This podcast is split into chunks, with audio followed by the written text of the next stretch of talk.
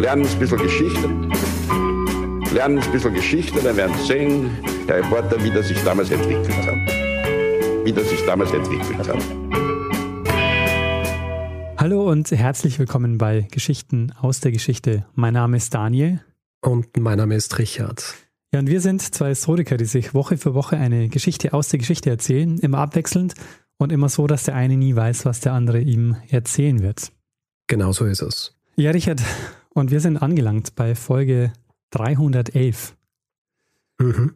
311 äh, Folgen Geschichten aus der Geschichte und ich meine, man kann sich nicht an alles erinnern, aber kannst du dich zumindest an die letzte Woche erinnern? ja, schaffe ich noch. Du hast eine Geschichte erzählt und zwar über eine Gewerkschaftspionierin, Paula Tiede. Eine, eine sehr spannende Biografie, muss ich sagen. Ja, also ich kannte, bis ich mit meiner Vorbereitung begonnen habe, Paula Tiede auch noch nicht. Und das ging auch, glaube ich, vielen so, die äh, zugehört haben letzte Woche oder seit letzter Woche. Mhm. Ähm, ich habe auch einiges an Feedback bekommen, unter anderem äh, eines, das äh, möchte ich kurz erzählen. Und zwar habe ich äh, gesagt, dass es wichtig war als Anlegerin, dass man den Bogen nicht zu spät einlegt, weil sonst Druckfarbe auf die Walze kommt.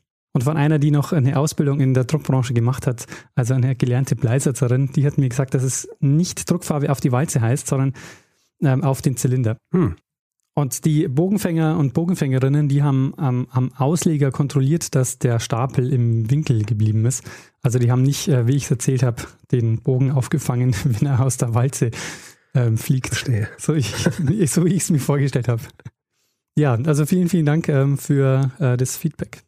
Dann, Richard, ähm, hast du noch irgendwas, was du loswerden willst, was du unserem Publikum noch erzählen willst, bevor die Geschichte losgeht? Eine Sache noch. Ja. Jemand hat mir geschrieben in Bezug auf die äh, Folge des, äh, über das, die Bestie von Chevaudan. Ja. Es gibt einen Fantasy-Roman eines äh, Deutschen namens Markus Heitz. Mhm. Der hat quasi das Setting der Bestie von Chevaudan.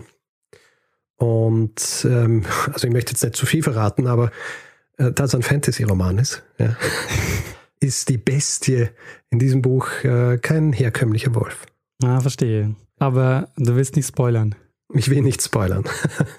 Markus Heitz Ritus heißt das Buch. Ah ja, sehr gut. Ja. Ähm, ja, Richard, bevor wir starten, würde ich gerne noch was pluggen. Ja, plug ja. was. Und zwar, du weißt ja, dass ich den Podcast für die Uni Hamburg mache, die Wissenswelle. Mhm. Und da gibt es jetzt was Neues, nämlich wir haben jetzt angefangen, nicht nur Forschende zu interviewen, sondern auch Alumni, also ehemalige Studierende der Uni Hamburg. Mhm.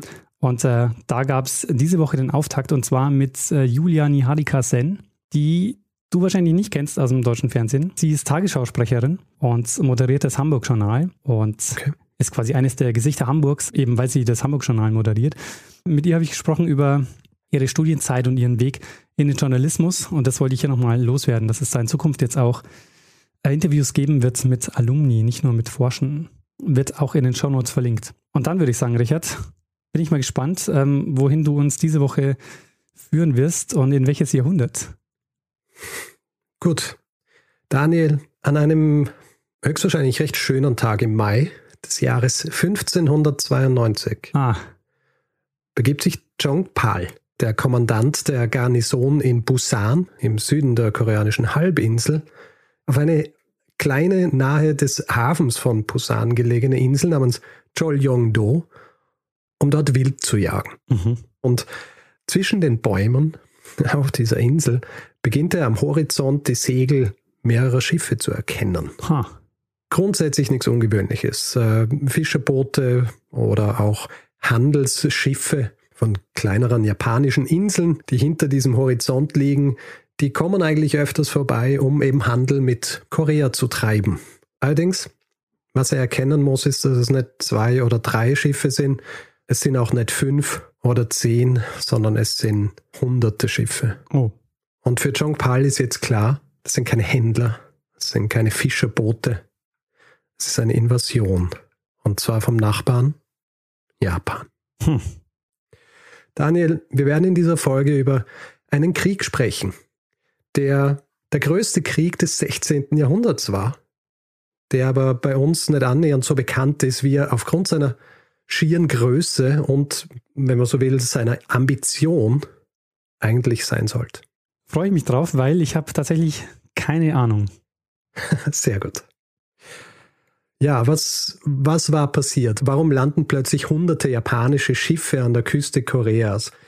Grundsätzlich, wenn wir über Kriege sprechen und solche Dinge, dann erklären wir das oft mit, mit Machtbestrebungen diverser Herrscher oder der Notwendigkeit, das Territorium zu vergrößern etc. Ich möchte es jetzt aber ein bisschen ausführlicher erklären, weil ich finde, dass es einer der interessantesten Aspekte dieses gesamten Konflikts ist mhm. und uns auch viel über das Japan des 16. Jahrhunderts erzählt. Und um die Ursache bzw. den Grund dieser Invasion zu erklären, müssen wir jetzt noch einmal ein paar Jahrzehnte zurückgehen. Ach, Jahrzehnte Zeit. nur? Ja, ein paar Jahrzehnte. ich dachte, du gehst jetzt ein paar Jahrhunderte noch zurück. Naja, ein paar Jahrzehnte ist gut. Und zwar in den September 1543. Da landet nämlich eine chinesische Junke an der Küste einer kleinen japanischen Insel namens Tanegashima, die südlich von Kyushu liegt. An Bord dieser Junke, neben dem damals nicht ganz unbekannten chinesischen Piraten Wang Chi, ist eine Gruppe an Männern, die in Japan vorher kaum noch jemand gesehen hat. Und zwar Portugiesen. Diese Portugiesen sind nach Japan gekommen, um Handel zu treiben. Mhm. Und auf Empfehlung eben dieses chinesischen Piraten werden die Männer nach Akoagi, der Hauptstadt Tanegashimas, gebracht, wo sie auf den Herrn dieser Insel treffen. Es ist ein Daimyo namens Tokitaka. Ein Daimyo, ich weiß ja noch, was das ist. ja. Ein Feudalherr oder Kriegsherr auch. Ja. Wir werden noch ein bisschen genauer über die Rolle der Daimyos in Japan zu jener Zeit sprechen. Mhm. In dieser Hauptstadt vor diesem Daimyo preisen sie unterschiedliche Waren an und eine Ware, die sie dem Daimyo zeigen, die, die fasziniert ihn sofort. Und zwar ist es ein Gewehr, genauer eine Arkebuse, ausgestattet mit einem Lundenschloss, noch immer recht simpel, aber schon relativ leicht, also so leicht, dass diese Arkebuse nicht zum Beispiel mit einer Stützgabel verwendet werden hat müssen, sondern eben auch in der Hand getragen werden hat können und sich deswegen nicht nur als Verteidigungswaffe eignet, sondern auch schon als Angriffswaffe. Mhm. Und dieser Daimyo Tokitaka ist begeistert davon und kauft den Portugiesen zwei ihrer Arkebusen ab. Er beginnt dann auch mit diesen Arkebusen zu trainieren, ja, die, die Verwendung zu trainieren und wird relativ schnell sehr gut darin und will diese Arkebusen dann auch seinen Männern zur Verfügung stellen ja, seinen, seinen eigenen Kriegern. Er hat allerdings nur zwei, also versucht er sie nachzubauen, das funktioniert aber nicht richtig und es braucht ein weiteres portugiesisches Handelsschiff, das einige Zeit später an der Insel anlegt, an dessen Bord sich dann auch zwei Schmiede befinden, die ihm erklären, wie er diese Waffen tatsächlich baut. Er beginnt diese Waffen zu bauen, ist aber nicht der einzige auf dieser Insel. Es entstehen immer mehr dieser Waffenschmieden, die jetzt diese Arkebusen nachbauen und sie in ganz Japan verkaufen an die unterschiedlichen Daimyos. Und diese Waffen werden gemäß der Insel, auf der sie gebaut werden, als Tanegashimas bezeichnet. Hm, mhm.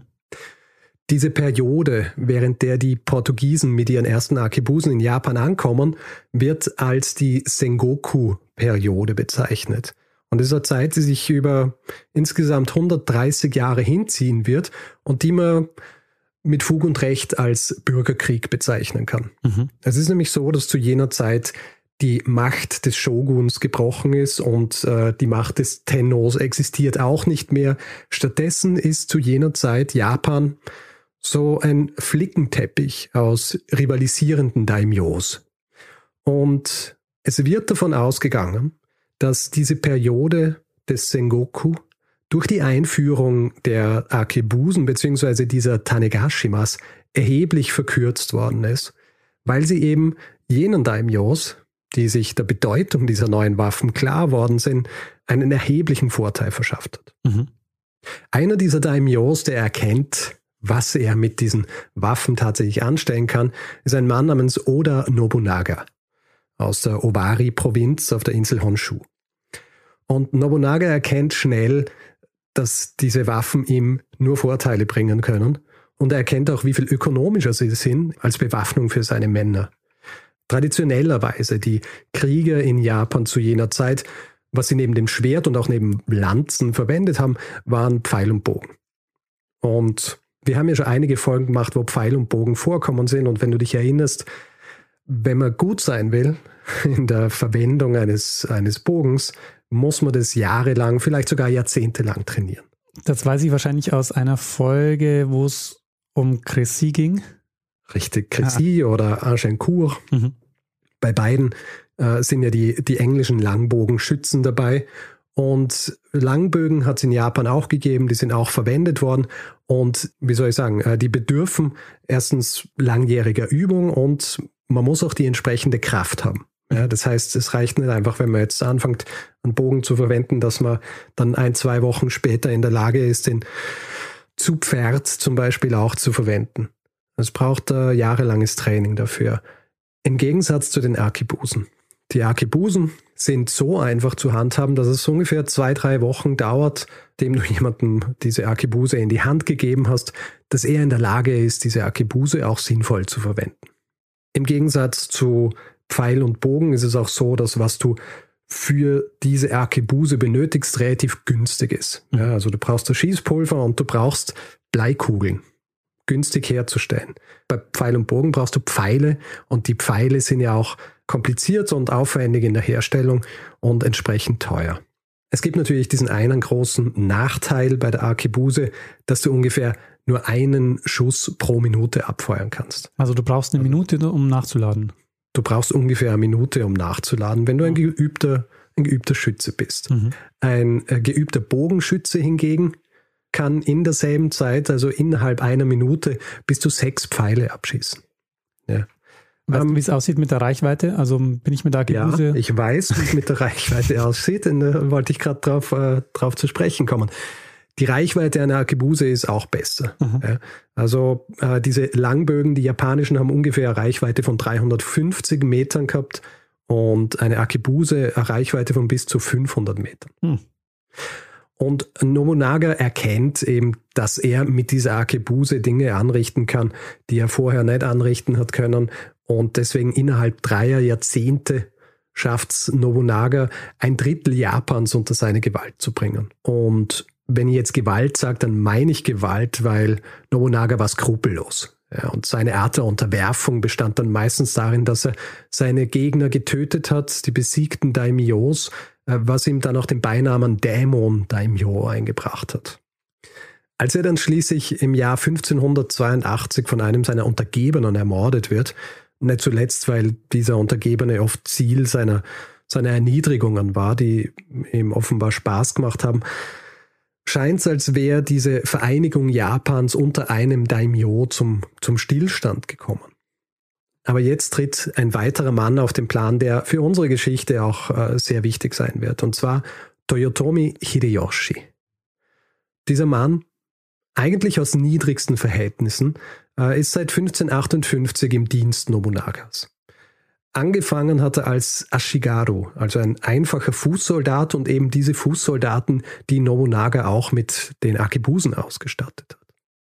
Hideyoshi arbeitet sich empor bis er dann schließlich äh, im Jahr 1582, als Nobunaga ermordet wird, selbst ein Daimyo ist und über drei Bezirke der Omi-Provinz verfügt.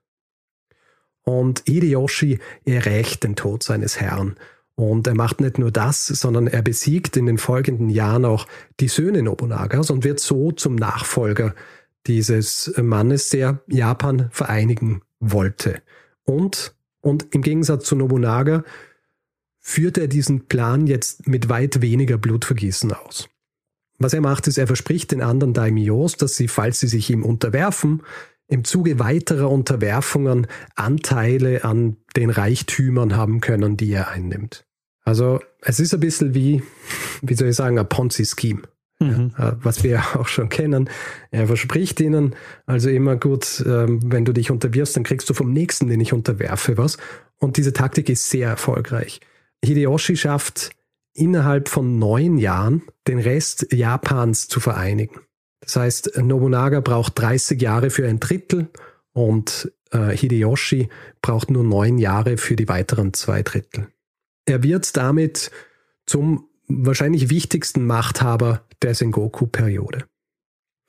Jetzt ist aber so, er, er hat, nachdem er Japan vereinigt hat, ein Problem, weil er hat diesen Daimyos ja versprochen, dass sie im Zuge weiterer Eroberungen selbst davon profitieren können. Japan ist jetzt vollständig erobert, was macht er jetzt? Und hier zeigt sich dann auch so ein bisschen der Größenwahn dieses Mannes. Er beschließt nämlich, China zu erobern. Und ähm, tatsächlich stellt er sich sogar vor, nicht nur China zu erobern, sondern dann später auch noch weiter entfernte Teile der ihm bekannten Welt zu jener Zeit. Du, aber Grund, der Anfang, der Anfang, ja. den du hattest, da ging es um Korea, oder? Das war noch nicht China. Ja. Okay. Da kann man auch drauf zu sprechen. Du musst dir auch vorstellen, jemand wie Hideyoshi muss grundsätzlich ja ein bisschen größenwahnsinnig sein, weil ansonsten hast du nicht das Verlangen, ein ganzes Land unter dir zu vereinen. Mhm. Und wahrscheinlich eine Mischung aus Größenwahn und eben diesem Zwang, seine Daimyos ruhig zu stellen, beziehungsweise ihnen was zu tun zu geben, damit sie dann nicht unruhig werden in dem Land, das er gerade vereinigt hat, verspricht er ihnen, dass sie gemeinsam China einnehmen und damit noch viel reicher werden, als sie jemals sich erhoffen hätten können. Und so beginnt jetzt Hideyoshi Vorbereitungen zu treffen für eine Invasion. Und du hast es gerade angesprochen, wenn du dir diese Geografie ansiehst, Japan, Korea, China, dann erkennst du, dass der einzig sinnvolle Weg von Japan aus in China einzufallen über Korea führen muss. Mhm. Und Korea zu jener Zeit unter der Joseon-Dynastie ist ein Vasallenstaat Chinas. Was nicht außergewöhnlich ist, weil China zu dieser Zeit eigentlich als, als Zentrum der Welt angesehen wird. Ja, also politisch, militärisch, wirtschaftlich und Vasallentum ist im Grunde eine Grundvoraussetzung, um überhaupt von diesem Reich anerkannt zu werden und damit auch, um mit diesem äh, Reich Handel treiben zu können. Aha. Hideyoshi, der sich zwar dessen bewusst ist, dass Korea ein Vasallenstaat ist, versucht es aber trotzdem auf seine übliche Art. Er sendet eine Delegation äh, nach Korea in die Hauptstadt Seoul um ihnen mitzuteilen, dass er die Absicht habe, in China einzufallen und sie sollen ihn quasi durch Korea ziehen lassen. Er wird sie dann auch verschonen. Die Regierung unter König Sonjo lehnt es ab. Nicht zuletzt, weil sie sich nicht ganz sicher sind, ob das jetzt nur so ein bisschen die Aussagen eines, eines äh, größenwahnsinnigen Mannes sind oder ob es äh, eine tatsächliche Bedrohung darstellt. Sie beschließen das Ganze als eine eher leere Drohung anzusehen. Als Ausgangspunkt für die Invasion Koreas wählt Hideyoshi die Stadt Nagoya aus, das heutige Karatsu an der, an der Nordküste der Provinz Hisen.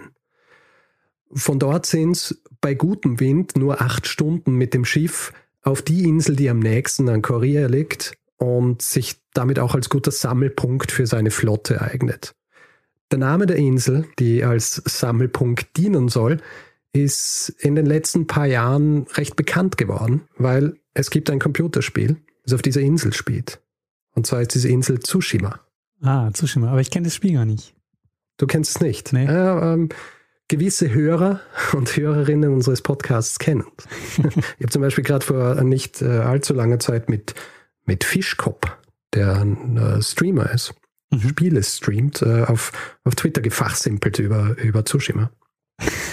Und dieses Zuschimmer in diesem Spiel, und dann können wir gleich so einen Mini-Exkurs machen. In diesem Spiel wird Tsushima nämlich von Mongolen heimgesucht. Und das Setting dieses Spiels ist der Versuch der Mongolen, äh, Japan einzunehmen, was auch tatsächlich stattgefunden hat, und zwar ein paar Jahrhunderte vor unserer Geschichte. Ist auch nicht unspannend, diese Invasion, die schlussendlich auch nur durch zwei Taifune vereitelt wurde, die mehr oder weniger die Flotte der Mongolen zerstört haben. Das ist auch das erste Mal, dass die Japaner einen Terminus für Taifune verwenden, der heutzutage auch noch sehr bekannt ist. Und zwar übersetzt bedeutet der göttlicher Wind. Mhm. Und auf Japanisch Kamikaze. Ah. Jedenfalls. Tsushima. Also, ich dachte, du machst einen Exkurs jetzt. Das war der Exkurs. Das war ja ein Mini-Exkurs. Ich habe gesagt, ein Mini-Exkurs. Ja. Vielleicht auch zum, zum äh, Verständnis. Es ist, diese Invasion wird auch als Invasion Chinas betrachtet, weil die Mongolen zu jener Zeit die, äh, die Dynastie in China gestellt haben. Also China während der Yuan-Dynastie war ein Teil des Mongolenreichs. Als die Mongolen also in Japan einfallen, wird es eben auch als eine chinesische Invasion angesehen. Deswegen kann man es auch ein bisschen so betrachten, dieses Verlangen Hideyoshis, China einnehmen zu wollen, um zu zeigen, dass sie das auch können. Mhm. Ja. Jedenfalls, äh, Tsushima ist der Sammelpunkt für Hideyoshis Truppen, die insgesamt 158.000 Mann ausmachen. 158.000 Mann da, ne. Um das in Relation zu setzen, die spanische Armada, ja, mhm. die nicht äh, viel früher, äh, nämlich im Jahr 1588, auszog, um in England einzufallen, geschickt von Philipp II. Wie viele, wie viele Mann waren da insgesamt auf den Schiffen, würdest Fün du sagen? 50.000. 30.000. Ah, noch weniger. Ja. Und Hideyoshi will jetzt hier von Japan aus in Korea mit 158.000 Mann einfallen. Dass überhaupt so viele Schiffe haben. Gut, dass du das ansprichst. Wollte nämlich gerade sagen. 700 Transportschiffe und 300 Kriegsschiffe. Ha. Daraus besteht die gesamte Flotte, mit der er jetzt einfallen will. Und mit zumindest am Teil dieser Flotte übersetzen die Japaner dann von Tsushima am 23. Mai 1592 nach Busan in der Provinz Chongsang. Und damit beginnt ein Invasionskrieg, der sich insgesamt über sieben Jahre hinziehen wird der von der koreanischen Seite als Imchin-Krieg bezeichnet wird, nach der Bezeichnung für das Jahr 1592, das Jahr des Drachen. Mhm. Jetzt ist so, Korea wusste ja eigentlich von den Plänen Hideyoshis.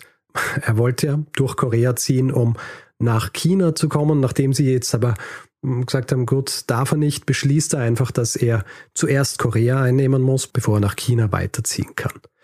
Korea war nicht so gut vorbereitet, wie sie es eigentlich sein hätten können auf diese Invasion.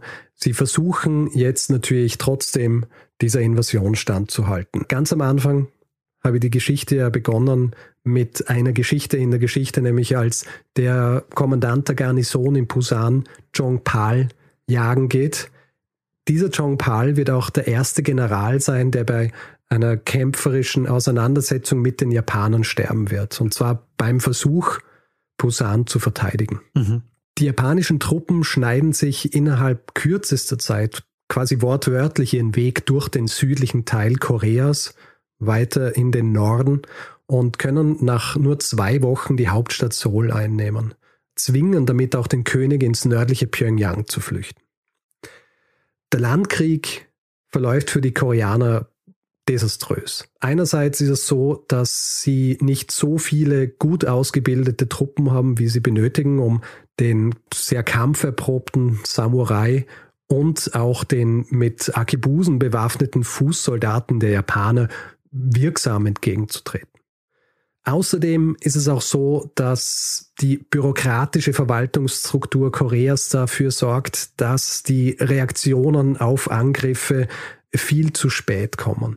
Also es ist zum Beispiel lokalen Verwaltern oder lokalen Kommandanten von Garnisonen nicht erlaubt, einfach so zu reagieren, sondern sie benötigen die Erlaubnis bzw. benötigen den Befehl, was dafür sorgt, dass einen Monat nachdem die Japaner Seoul eingenommen haben, sie auch Pyongyang einnehmen.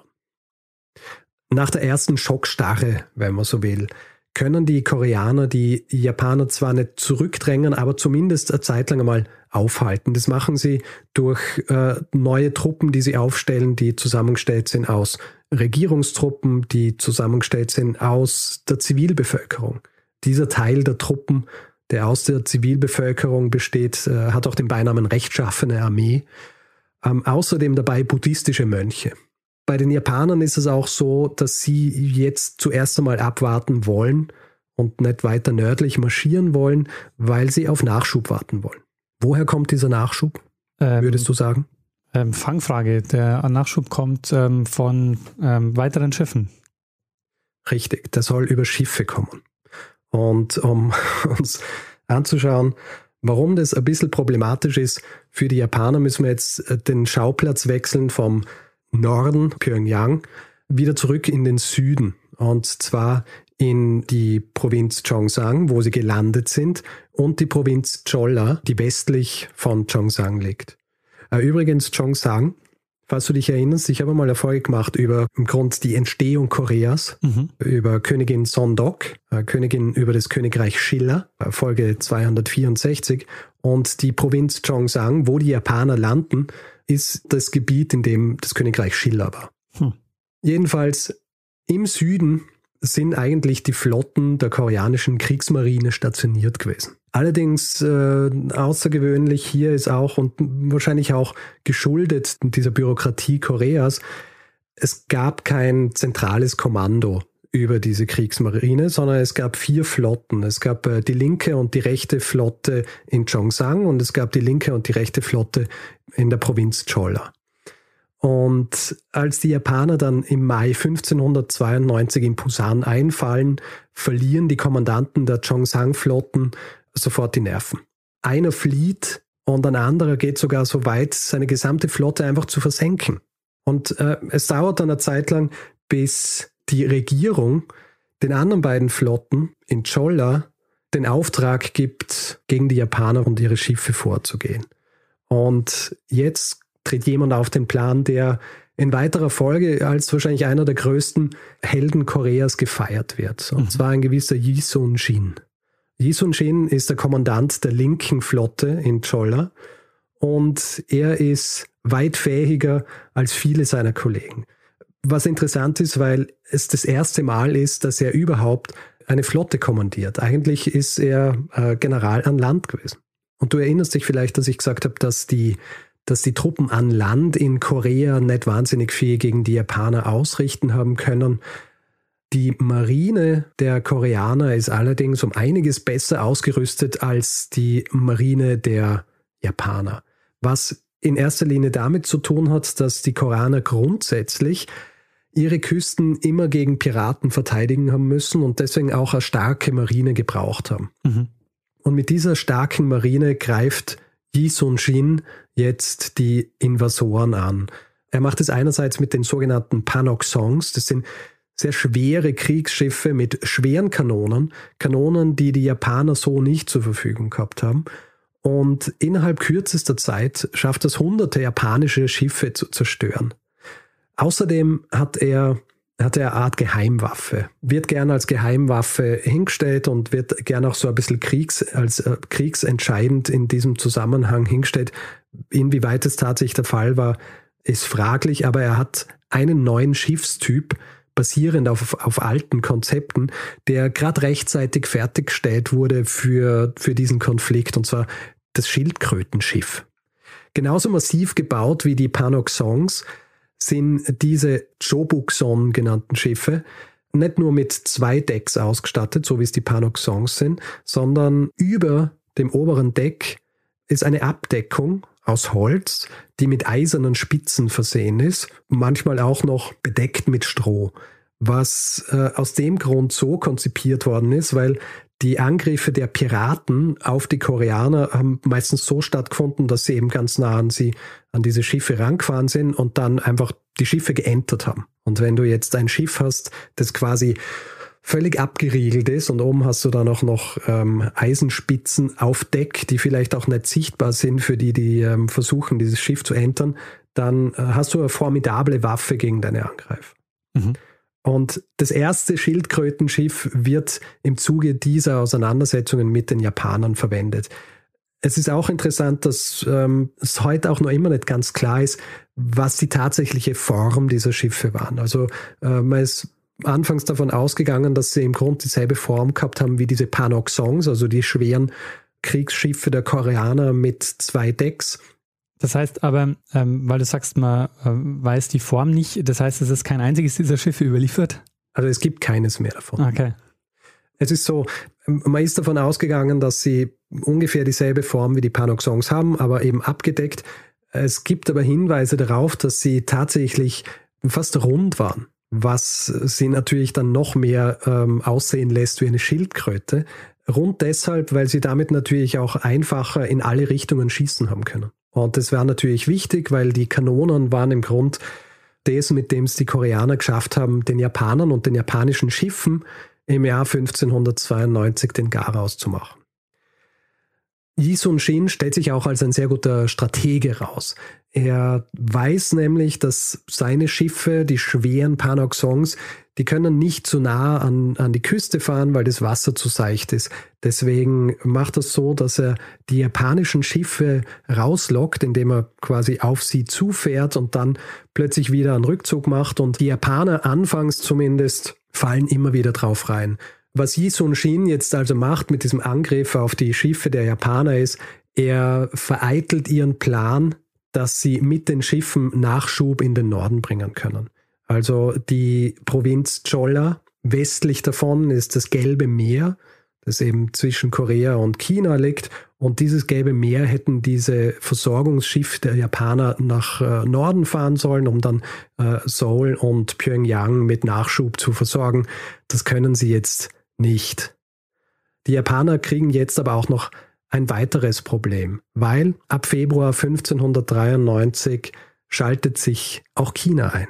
Du fragst dich jetzt natürlich, warum hat es überhaupt so lange gedauert? Äh, und es gibt zwei Gründe dafür. Der erste Grund ist der schnelle Durchmarsch der Japaner im Jahr 1592. Der vermittelt in Ming-China den Eindruck, als ob die Koreaner fast kooperieren würden mit den Japanern ja, ihnen keinen Widerstand entgegensetzen und sie vielleicht einfach durchziehen lassen durchs Land. Und deswegen ist äh, China noch nicht so überzeugt davon, ob sie hier jetzt überhaupt in Korea einmarschieren sollen.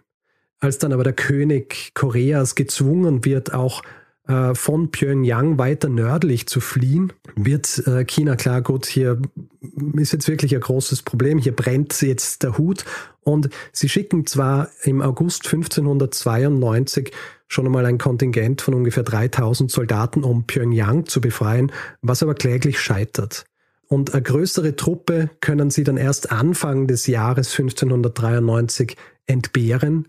Und zwar, weil sie selber sehr beschäftigt sind im Land, und zwar unter anderem mit der Ningxia-Rebellion, die im Nordwesten Chinas ausgebrochen war und äh, die sie zuerst niederschlagen mussten.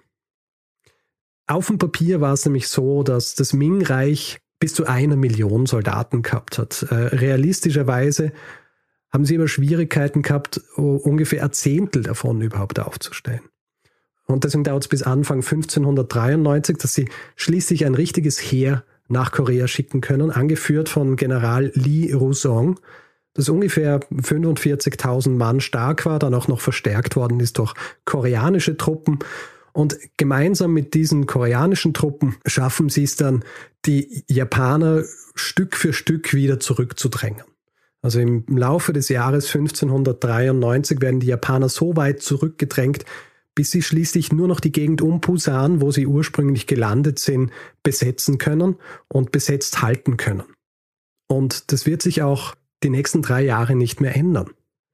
Nachdem der Großteil der japanischen Truppen jetzt also wieder aus Korea vertrieben worden waren, übernimmt China die Verhandlungen mit Japan. Allen voran wollen sie Hideyoshi jetzt zwar anerkennen als den Herrscher über Japan, gleichzeitig wollen sie aber auch, dass er Vasall des großen Reichs der Mitte wird. Und Hideyoshi will das nicht. Jahrelange Verhandlungen verlaufen schließlich völlig erfolglos und im Jahr 1597 lässt Hideyoshi seine Truppen wieder in Korea einfallen. Ungefähr 140.000 Mann und diesmal machen sie es von der Provinz Cholla aus. Das ist die westliche Provinz, von der ich vorhin gesprochen habe, die während der ersten Invasion relativ unberührt geblieben war. Und die will Hideyoshi jetzt einnehmen. Sein großes Ziel ist jetzt auch gar nicht mehr China einzunehmen, sondern er will eigentlich Korea einnehmen. Anfangs funktioniert es für die Japaner wieder relativ gut. Es hilft ihnen auch, dass der große Held Koreas, Yi Sun-shin, der ihre Flotte zerstört hat und auch im, äh, im Laufe der ersten Invasion großen Einfluss gehabt hat, dass dieser Mann mittlerweile im Gefängnis sitzt, weil er durch innerpolitische Intrigen den Rückhalt bei der koreanischen Regierung verloren hat. An seiner Stadt übernimmt sein größter Gegner und wahrscheinlich auch die Person, die zuständig war dafür, dass er eingesperrt wird, das Kommando über die Kriegsmarine. Und dieser neue Admiral über die koreanische Kriegsflotte, Won Chun, ist unfähig. Er ist so unfähig, dass er in seiner ersten Auseinandersetzung mit der japanischen Flotte, wo er sehr arrogant agiert, es schafft, dass beinahe die gesamte koreanische Kriegsmarine zerstört wird, bis auf, ich glaube, 14 Schiffe oder so. Und daraufhin wird Yi Sun Shin wieder freigelassen und ihm wird das Kommando über die verbleibenden 14 Schiffe gegeben. Und Yi Sun Shin ist so gut, dass er es schafft, trotz dieser überwältigenden Übermacht der japanischen Flotte, die Japaner zu besiegen. Währenddessen Hideyoshi, und das habe ich vorhin, glaube ich, gar nicht erwähnt, Hideyoshi ist nie selber in Korea. Hideyoshi schickt seine drei großen Generäle nach Korea, um seinen Plan auszuführen. Er bleibt aber immer in Japan. Und auch äh, im Zuge der zweiten Invasion bleibt er in Japan und ist eigentlich wahrscheinlich auch gar nicht mehr so richtig interessiert an dieser ganzen Invasion. Ich habe gelesen, er entwickelt so eine gewisse Obsession mit dem No-Theater.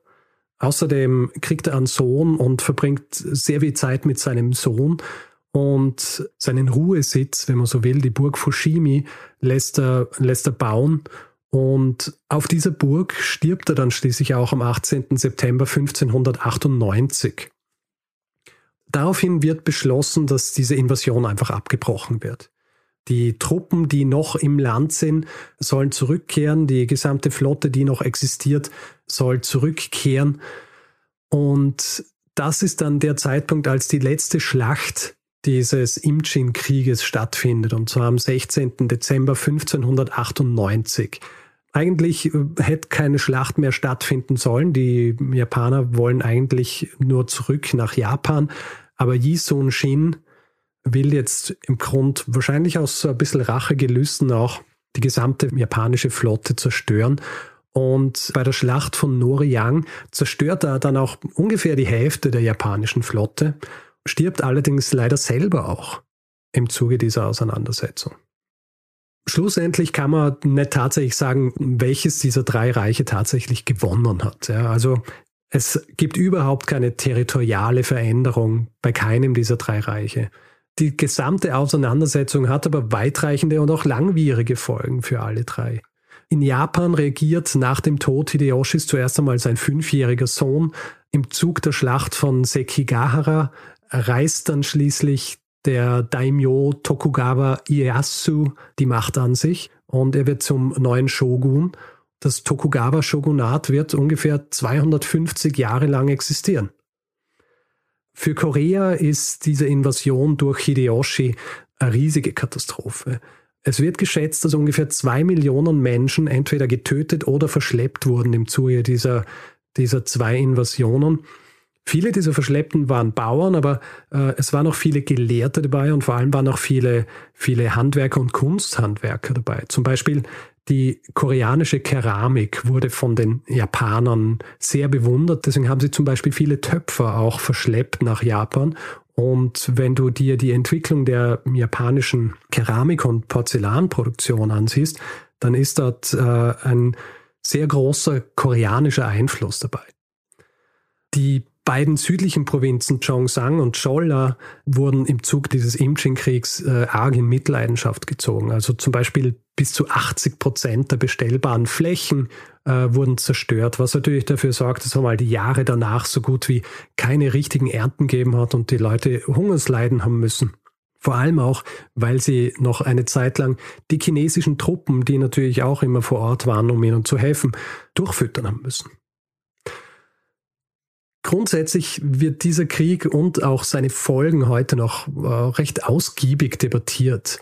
Außerdem, und das ist mir jetzt im Zuge der Recherche auch aufgefallen, ähm, ist natürlich immer die Frage, auf welche Quellen stützen wir uns und ähm, welche, welchen Quellen kann man hier vertrauen. Und es gibt englischsprachige Literatur zu diesem Krieg, vor allem von drei äh, Autoren. Es gibt Samuel Hawley, der ein sehr komplettes Werk über den Krieg geschrieben hat, aber eben vor allem aus koreanischer Sicht. Deswegen heißt sein Buch auch äh, The Imjin War.